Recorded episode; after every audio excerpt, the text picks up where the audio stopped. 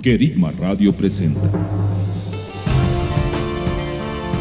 Hasta lo último de la tierra. Un espacio que nos pondrá en contacto con un mundo en necesidad. Porque así como el Padre nos ama, Nosotros amamos las naciones.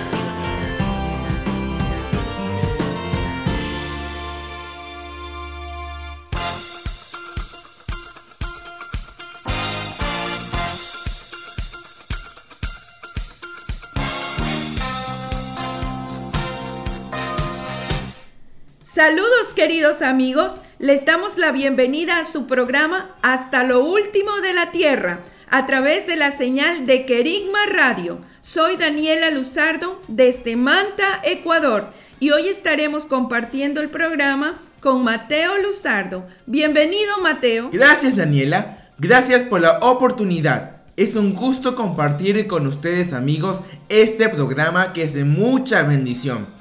Iniciemos declarando el Salmo 67, versos 5 hasta el 7. Te den gracias los pueblos, oh Dios, todos los pueblos te den gracias. La tierra ha dado su fruto. Dios, nuestro Dios, nos bendice. Dios nos bendice para que le teman todos los términos de la tierra. Vayamos al primer segmento, reenfoque.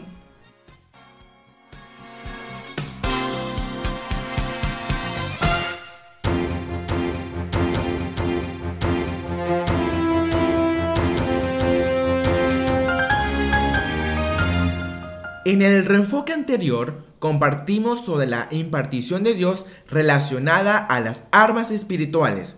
Este equipamiento es necesario para que el enviado establezca el reino de Dios sobre la tierra.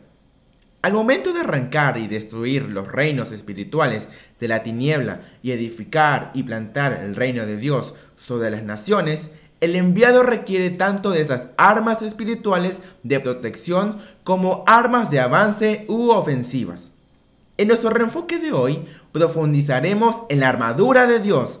Esa impartición del Padre es para que el enviado pueda resistir en el día malo y habiendo resistido siga firme en su llamado. ¡Comencemos!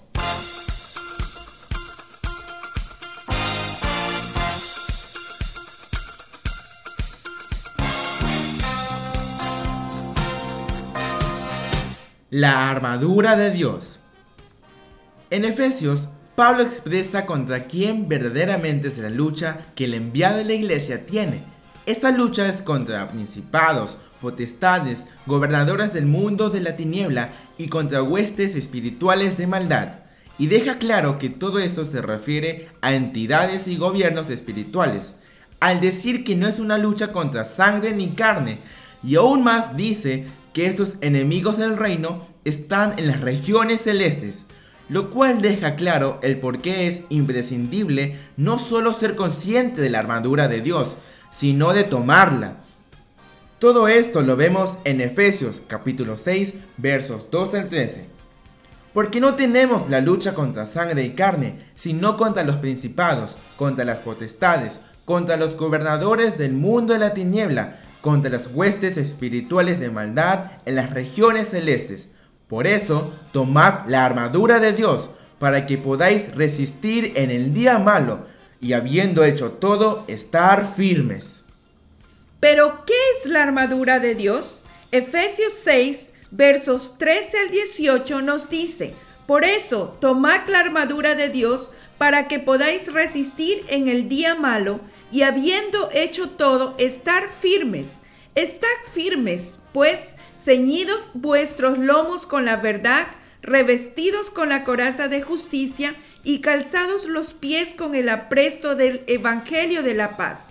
En todo tomando el escudo de la fe, con el cual podréis apagar todos los dardos encendidos del maligno. Y aceptad el yelmo de la salvación y la espada del Espíritu, que es la palabra de Dios, orando en todo tiempo en el Espíritu, mediante toda oración y súplica, velando también para ello con toda perseverancia y súplica por todos los santos. La armadura de Dios posee elementos espirituales que le permite al enviado equiparse no solo para protección o defensivamente, sino le otorga armas ofensivas y de avance.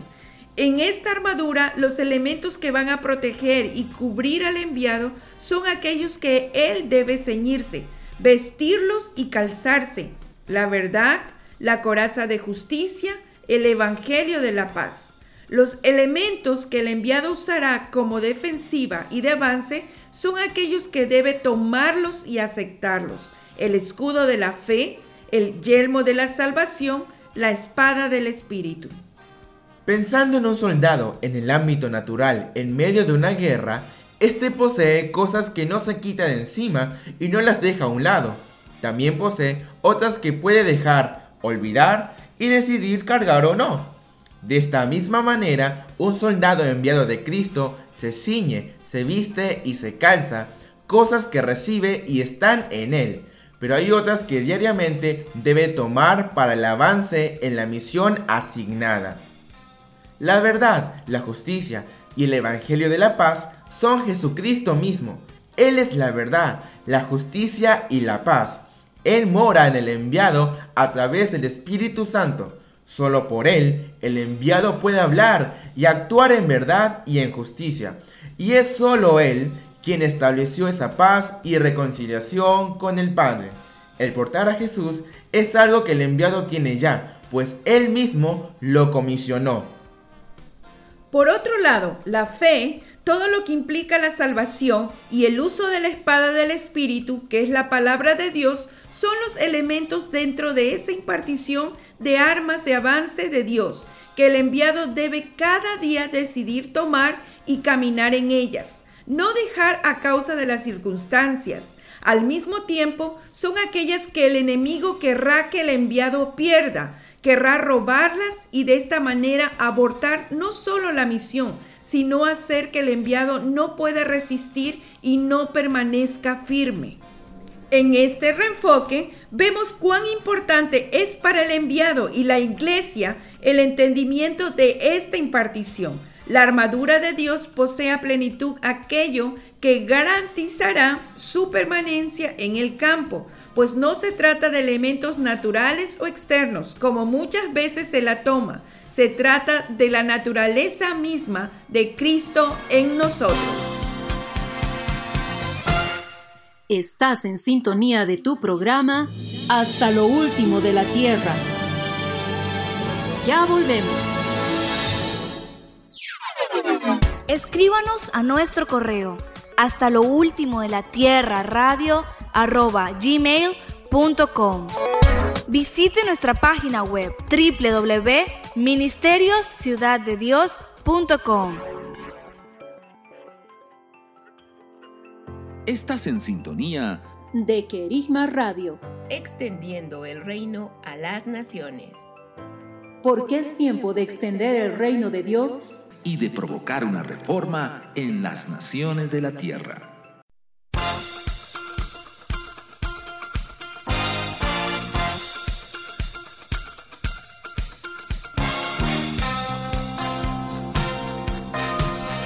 Mateo, ¿qué puedes comentar de este reenfoque? Qué importante es entender que nuestra fuerza viene del Señor. Las escrituras dicen, fortaleceos en el Señor y tomad toda la armadura que es necesaria para vencer al enemigo. Como parte del ejército de Dios estamos llamados a la guerra, pero el Señor nos ha provisto la vestimenta y las armas que destruyen los planes del enemigo. Qué tremendo el equipamiento que nos da el Señor, la armadura de Dios. La próxima semana revisaremos los elementos que contiene.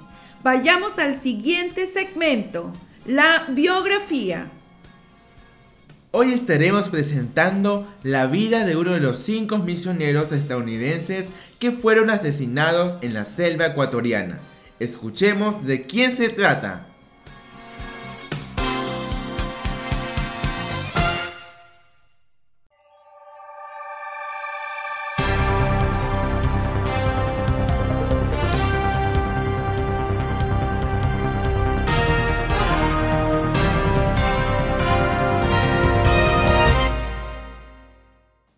Phil James Elliot nació el 8 de octubre de 1927 en Portland, Oregon, hijo de Fred y Clara Elliott.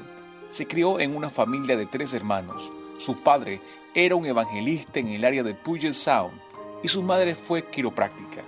Al crecer, los misioneros que visitaron su casa resultaron ser una influencia importante en su vida. Cuando tenía ocho años, tuvo un encuentro con el Señor Jesucristo. Jean asistió a la Escuela Politécnica Superior, con especialización en dibujo arquitectónico. También fue un actor con talento. Sus profesores le instaron a entrar en el teatro profesional. Pero sobre todo, Jean desarrolló su talento en la predicación durante sus años de escuela secundaria. En su último año fue elegido presidente de la clase. Cuando Jean se graduó de la escuela secundaria, postula a Wheaton College, al que entró en 1945. Aquí recibió una beca, pero tuvo que trabajar a tiempo parcial para apoyar sus estudios. En este lugar, él y su compañero de cuarto, Peter Fleming, dedicaron su vida a Cristo. Una estadística sacudió el corazón de Jean. Hay un obrero cristiano por cada 50.000 personas en el extranjero, mientras que hay uno por cada 500 en los Estados Unidos. Entonces se dedicó a buscar la voluntad de Dios en cuanto al campo misionero hacia el cual debía dirigirse, no sin la resistencia de su familia y sus amigos, que consideraban que tenía cualidades intelectuales y la capacidad adecuada para ser de mucha utilidad en las iglesias y en los grupos universitarios de su propio país. Cuando tenía solo 20 años se había expresado así en una oración íntima, Señor, prospera mi camino no para que adquiera una posición social elevada, sino para que mi vida sea una demostración del valor de conocer a Dios. Un verano que visitó México, se alojó con una familia de misioneros para aprender español. Así, él sintió que su llamado misionero era para América del Sur.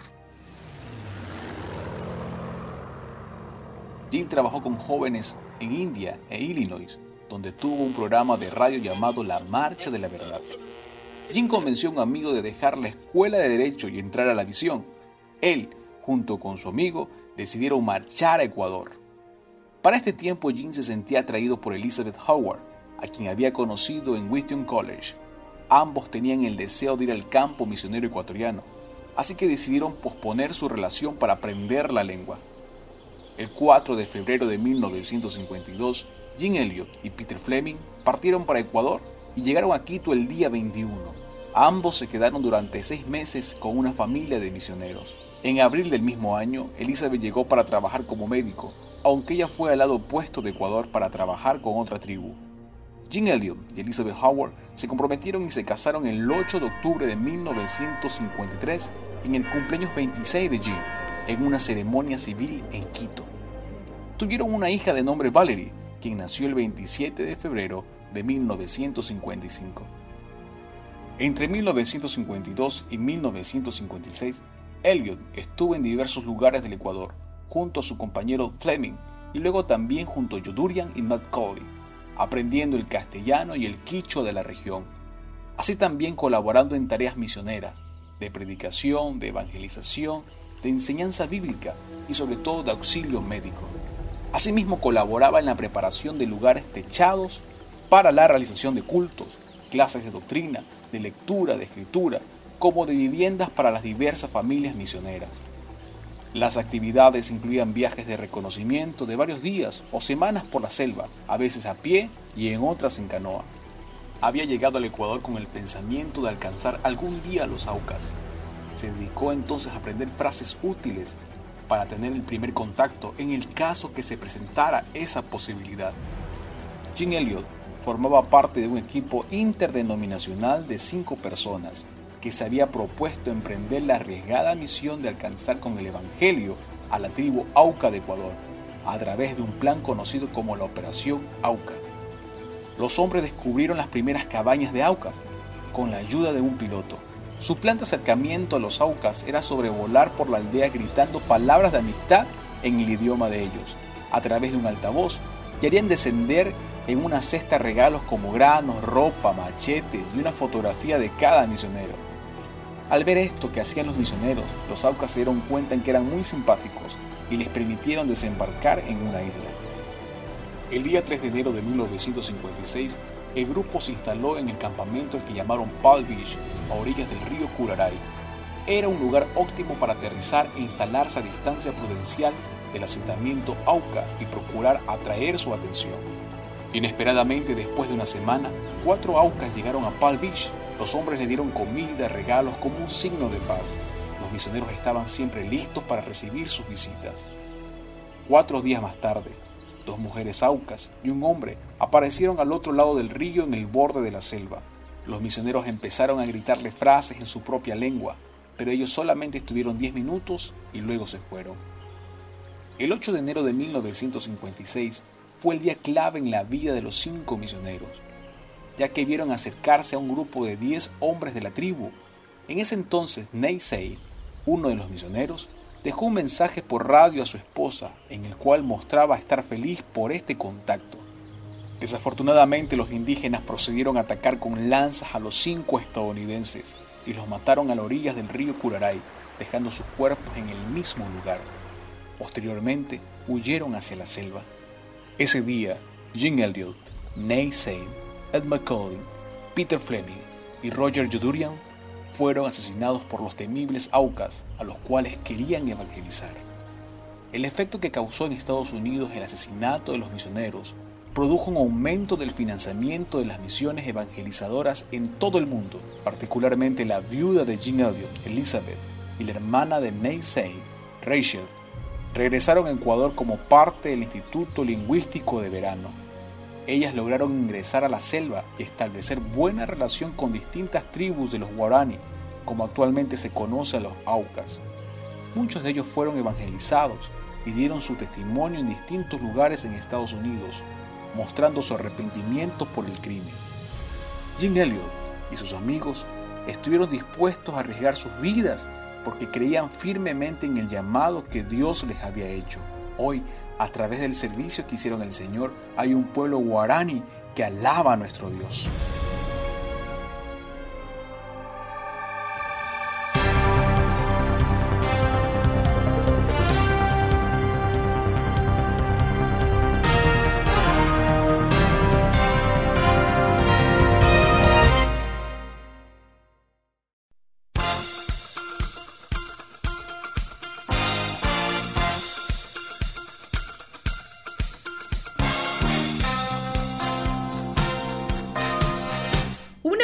Que Jim Elliot escribió en su diario el 28 de octubre de 1949 dice mucho de lo que estaba en su corazón para con el Señor. Él escribió que no es ningún tonto el que da lo que no puede guardar para ganar lo que no puede perder. Esto me recuerda lo que dice Lucas 9:24, porque cualquiera que quiera salvar su vida la perderá, y cualquiera que pierda su vida por causa de mí, éste la salvará.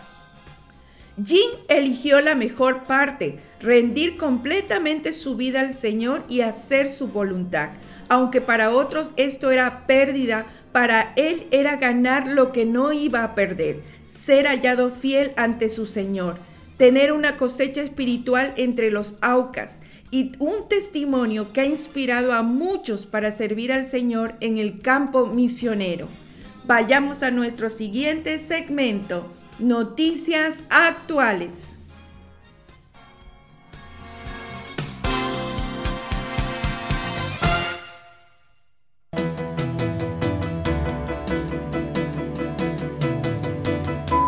Noticias actuales. Servicio y salvación. Un líder sirio de la iglesia en Turquía ha estado sirviendo a su comunidad durante la pandemia del coronavirus al transportar a personas enfermas al hospital. Una de las personas a las que trasladó e incluso acompañó hasta la unidad de cuidados para pacientes con coronavirus fue el padre de un miembro de la iglesia, de 70 años.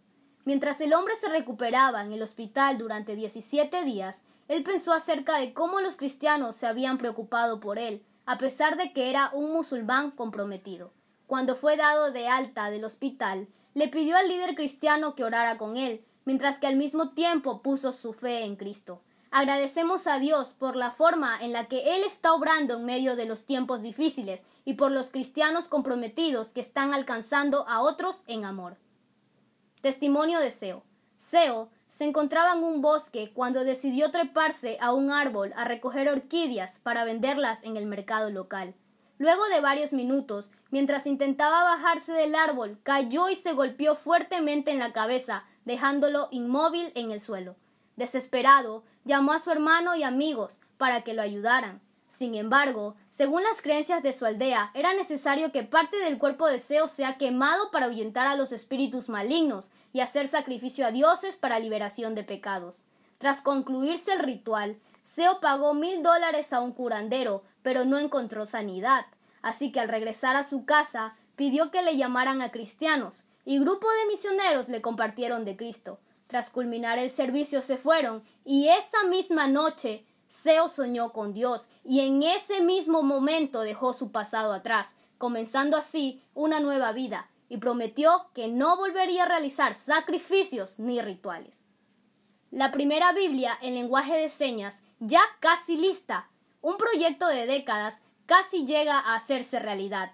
Se trata de la primera Biblia en lenguaje de señas, que está a punto de terminarse y que ayudará a miles de personas sordas en Estados Unidos frente a sus necesidades espirituales. Hace unas semanas, el organismo Deaf Mission anunció que completaron la filmación de la parte final de las escrituras en su proyecto. La traducción completa de la Biblia audiovisual adaptada para sordos mudos se someterá a una profunda edición, verificaciones de la comunidad y consultores, antes de que se lance una versión final para la temporada de otoño, que es entre septiembre y diciembre.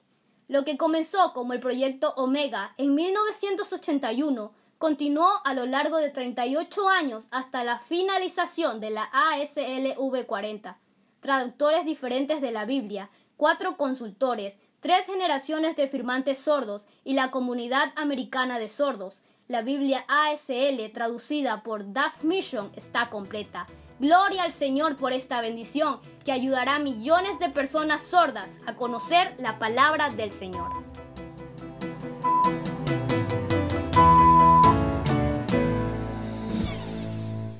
Estás en sintonía de tu programa Hasta lo último de la tierra. Ya volvemos. Escríbanos a nuestro correo hasta lo último de la tierra radio arroba gmail.com. Visite nuestra página web www.ministeriosciudaddedios.com. Estás en sintonía de Querigma Radio, extendiendo el reino a las naciones. Porque es tiempo de extender el reino de Dios y de provocar una reforma en las naciones de la tierra.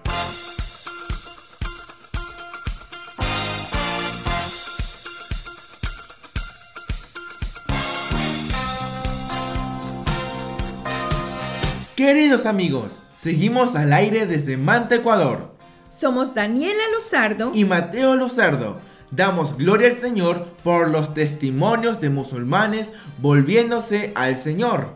Y gracias a nuestro Dios porque ahora su palabra se extiende a los que no pueden oír. ¿Verdad? No hay límites para la palabra de nuestro Dios y su reino se sigue extendiendo en las naciones. Por eso, vayamos al segmento Las nuevas generaciones en misiones.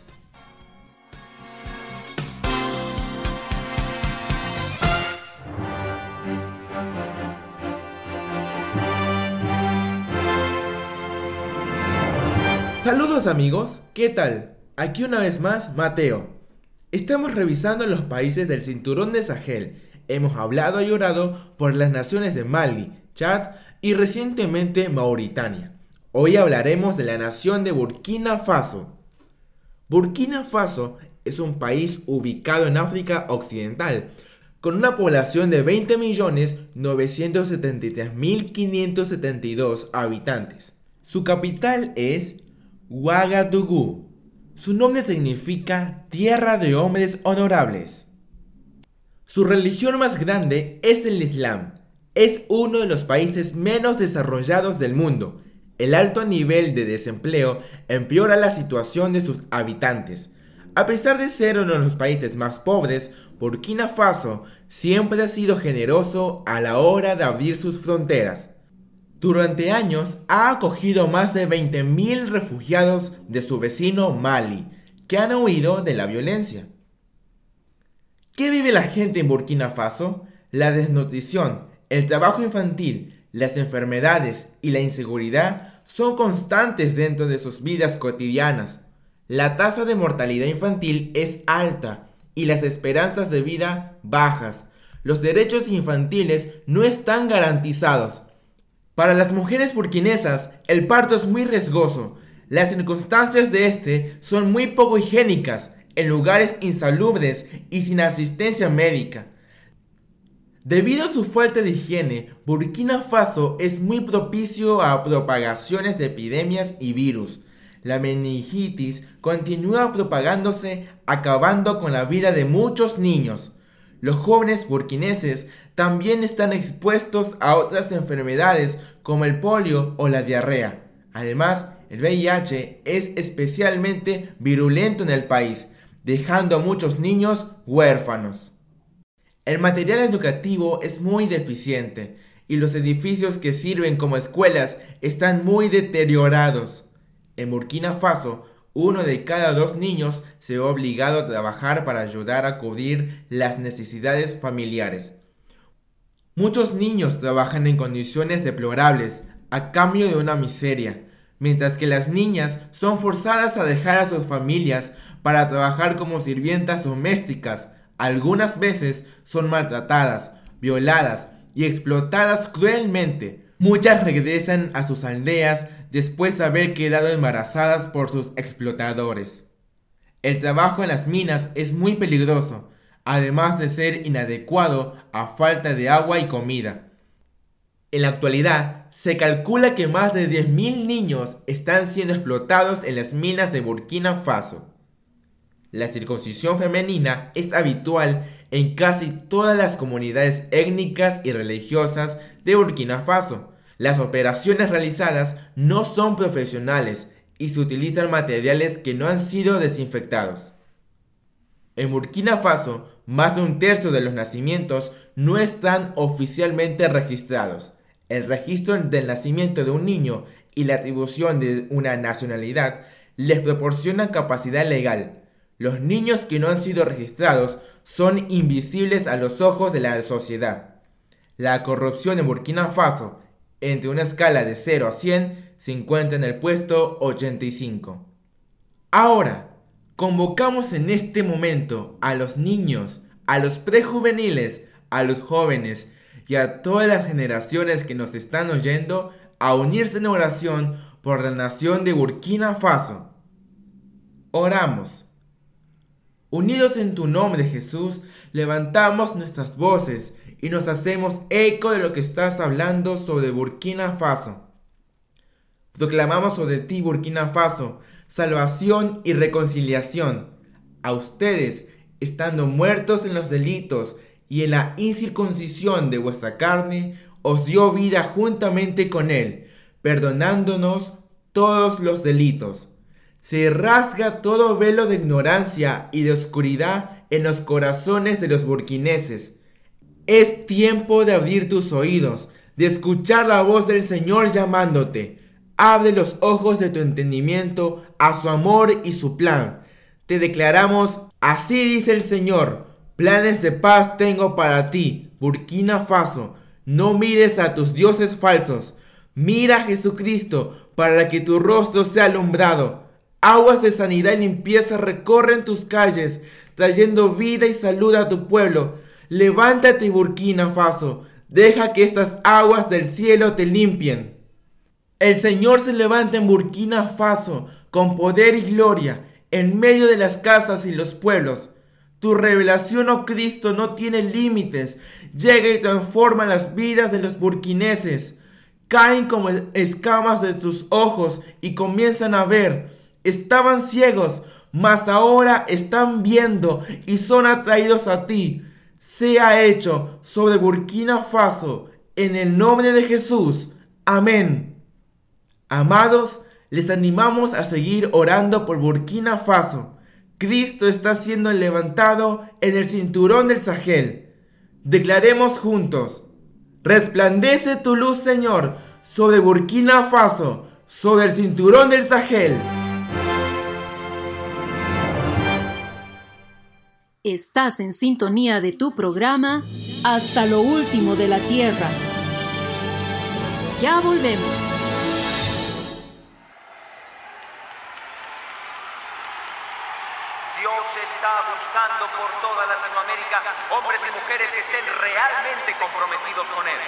Gente que esté dispuesta a vivir vidas de integridad sin importar las consecuencias.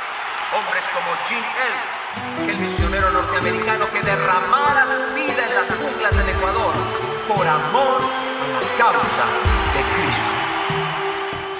No es que quiera dejar lo que yo quiero, sino es que quiero servir a quien adoro, a quien es dueño de todo lo que veo, a quien es rey señor hoy de mis sueños. Es difícil para ti entender cuando yo te digo que por Dios estoy dispuesto a dejarlo todo. Padre, permite que salga de esta tierra, deje cultura, amigos y futuro. Me comprometa con él cada mañana a ser un hombre de palabra más maduro. No es un tonto aquel que entrega lo que aquí no puede retener para ganar eso que nunca que nunca podrá perder. No es un tonto aquel que entrega lo que aquí no puede retener para ganar esto que nunca, nunca podrá perder.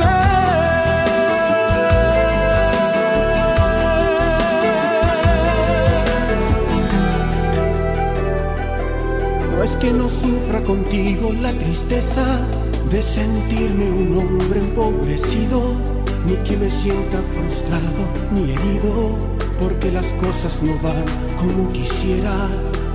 Dios nos ha pedido que hagamos un sacrificio, obedeciendo su palabra cada día. Comprometidos a dejarlo todo inclusive los negocios de la vida.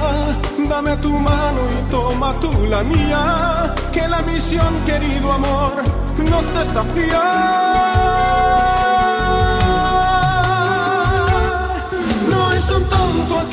Entrega lo que aquí no puede retener. Para ganar eso que nunca, que nunca podrá perder. No es un tonto aquel que entrega lo que aquí no puede retener. Para ganar eso que nunca,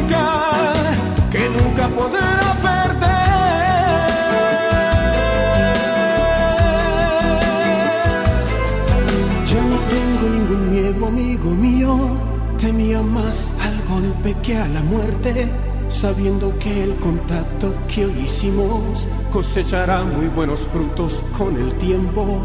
No pienses que es en vano cuando un justo está dispuesto a derramar su propia sangre por el reino. Dios perdone la ignorancia del impío que truncó de esta manera nuestros sueños. No estoy solo en medio de esta selva, pues tengo amigos, tengo hermanos que me esperan. No es un tonto aquel que entrega lo que aquí no puede retener oh, para ganar eso que nunca que nunca podrá perder. No, no es un tonto aquel que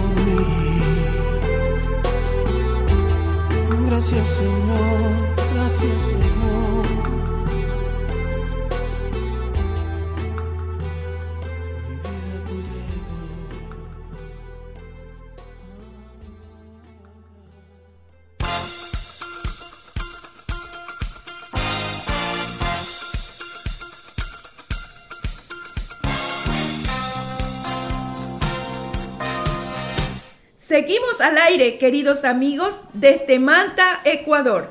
Quiero referirme al país que revisamos en el segmento de las nuevas generaciones en misiones. Qué tremendo que el nombre de Burkina Faso signifique tierra de hombres honorables. Llamamos a los niños, a las niñas, a cada hombre y mujer a que se levanten para el Señor como un pueblo honorable, dispuesto para Él en la tierra de Burkina Faso. Amén. Así es amigos. Unámonos a esa voz que dice, levántate Burkina Faso. Y también esta hora, entendiendo que hay una iglesia que está en muchas partes sufriendo persecución, seamos parte de su liberación, elevando nuestra voz por el país que en este momento presentamos en el segmento Orando por la Iglesia Perseguida. Este país es Etiopía y ocupa en la lista de persecución el puesto número 39. Vayamos al siguiente segmento.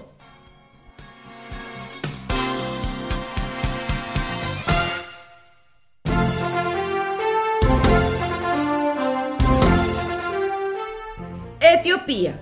Etiopía es una nación que se encuentra en el noreste del continente africano. Etiopía es la segunda nación más antigua del mundo en haber abrazado el cristianismo. Posee un calendario único, un sistema horario diferente, una lengua cuyo alfabeto no se parece a ningún otro, el amárico. Además, es la única nación de África que nunca ha sido colonizada por una potencia extranjera. La religión con mayor seguidores son los cristianos, que representan el 65% de la población del país. Ellos son ortodoxos, protestantes y católicos. Los musulmanes son el 32% y las creencias tradicionales el 3%. El reino de Aksum, antigua Etiopía, fue uno de los primeros países en adoptar oficialmente el cristianismo cuando se convirtió el rey Esana durante el siglo IV. Pero el Evangelio había entrado en Etiopía incluso antes, por medio del funcionario de la reina Candace, el eunuco que fue bautizado por Felipe, según lo relata el libro de los Hechos, capítulo 8, versículos 26 al 39. A pesar de lo anteriormente mencionado, en Etiopía, la persecución a la iglesia se lleva a cabo en silencio. El gobierno no se jacta de ello y las víctimas prefieren callar. En Etiopía, todas las comunidades cristianas están en la mira de los islamitas radicales, particularmente donde la comunidad cristiana es minoritaria, pero algunas denominaciones son más fuertemente atacadas. En 2019, el país experimentó un aumento de la violencia comunitaria que desplazó a millones de personas. En algunas áreas, a los cristianos se les niega el acceso a los recursos de la comunidad o se los excluye de la sociedad. En algunas regiones se sabe que las turbas islámicas atacan iglesias. La persecución que enfrentan los cristianos en Etiopía a menudo depende de dónde viven. Por ejemplo, en áreas urbanas y áreas que son principalmente protestantes, los cristianos que abandonan la iglesia ortodoxa etíope enfrentarán consecuencias menos serias, aunque aún pueden enfrentar la oposición de sus familias. Pero en las comunidades rurales que se componen principalmente de miembros de la familia ortodoxa etíope, los cristianos que eligen ser parte de otra denominación a menudo son marginados o incluso atacados. En las comunidades rurales, que son principalmente musulmanas, a los cristianos a menudo se les niega el acceso a los recursos comunales o incluso son atacados por extremistas. Los cristianos de origen musulmán enfrentan la presión de sus familias y comunidades. Les presentamos algunos ejemplos de persecución en Etiopía. Iwot, una viuda de Etiopía, cuando se convirtió y se bautizó junto con sus ocho hijos, experimentó persecución, hasta el punto que la gente de su pueblo quemó su casa mientras toda la familia estaba adentro. Pero gracias a Dios, uno de sus hijos se dio cuenta de que una persona se acercaba con fuego hacia ellos y pudieron salvarse. La casa se quemó completamente. Khalid, en cambio, es un musulmán que tenía preguntas sobre Jesús. A él le dijeron que era imposible que Dios se hubiera hecho hombre y que Él, siendo Dios, hubiese venido a salvarnos. A pesar de estas respuestas, lentamente se convenció de que no debía seguir a Alá, sino a Jesús, y así lo hizo. Mas fue expulsado de su casa. Sus familiares esperaban que por la falta de recursos para sostenerse vuelva arrepentido a su antigua religión, pero él decidió confiar en Dios, y aunque fue difícil al principio, sin tener qué comer y dónde vivir, hermanos en la fe le ayudaron, y hoy sigue fiel al Señor. Amados amigos, nos ponemos de acuerdo y juntos nos presentamos a orar por la iglesia perseguida en Etiopía. Padre, en el nombre de Jesús, hoy nos queremos unir a ti en tu propósito por la nación de Etiopía. Y desde los celestiales, desde el Raquia, declaramos lo que el Señor dice sobre ti, Etiopía. El velo de oscuridad sobre ti está roto. El cielo falso, con sus luminarias falsas, han sido quitados de ti. Declaramos desde el Raquia luz alumbrando esta nación. Por eso te decimos, resplandece Etiopía. Etiopía, eres gente de elevada estatura que reconoces que no hay Dios fuera de él. Etiopía, te decimos, apresúrate a extender tus manos hacia Dios. Decimos que vienes con presentes al Señor, reconociendo que no hay Dios fuera de Él. A la iglesia perseguida en Etiopía, en el nombre de Jesús, enviamos ángeles ministradores a levantarlos, a fortalecer la iglesia, a llevarle las buenas nuevas, el Evangelio eterno, el Evangelio del reino, que quiten vendas de ignorancia y de mezclas de doctrinas. Iglesia de Etiopía, Hablamos a ti, luz que trae entendimiento. Es un nuevo día. En tus bases tienes la fe de aquel eunuco, funcionario de la reina Candace, al cual Felipe predicó el Evangelio y su respuesta fue, ¿qué impide que yo me bautice? Cambió su vida y la de su pueblo. Ahora es un nuevo tiempo para ti. Iglesia, recibe el entendimiento del Evangelio del reino donde la iglesia no es la novia, sino la esposa de Cristo. Iglesia de Etiopía, en Cristo posees todo lo que Él tiene y sales de toda sombra de esclavitud. En Cristo estás gobernando. Levántate, hija de Sión, y da voces de júbilo, porque grande es en medio de ti el Señor. Amén. En el nombre de Jesús. En el nombre de Jesús. Sobre la iglesia de, sobre la iglesia de Etiopía. Amén.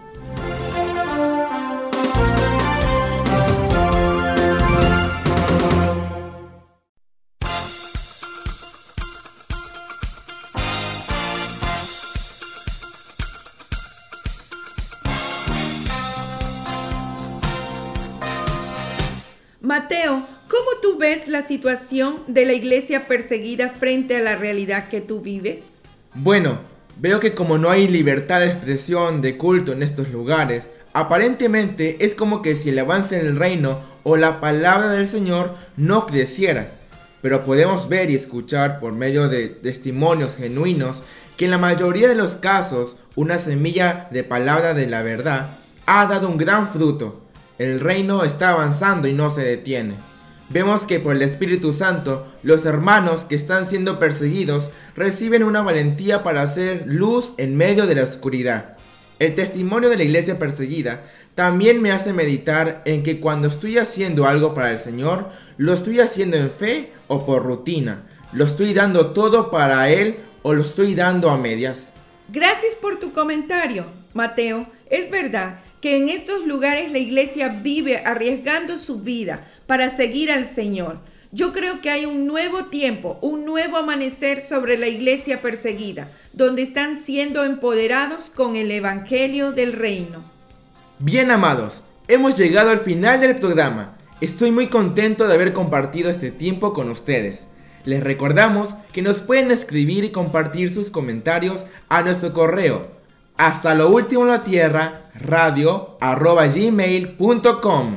Sigamos orando en esta semana por Burkina Faso y la iglesia perseguida en Etiopía. Los bendecimos. Continúen con la programación de Querigma Radio.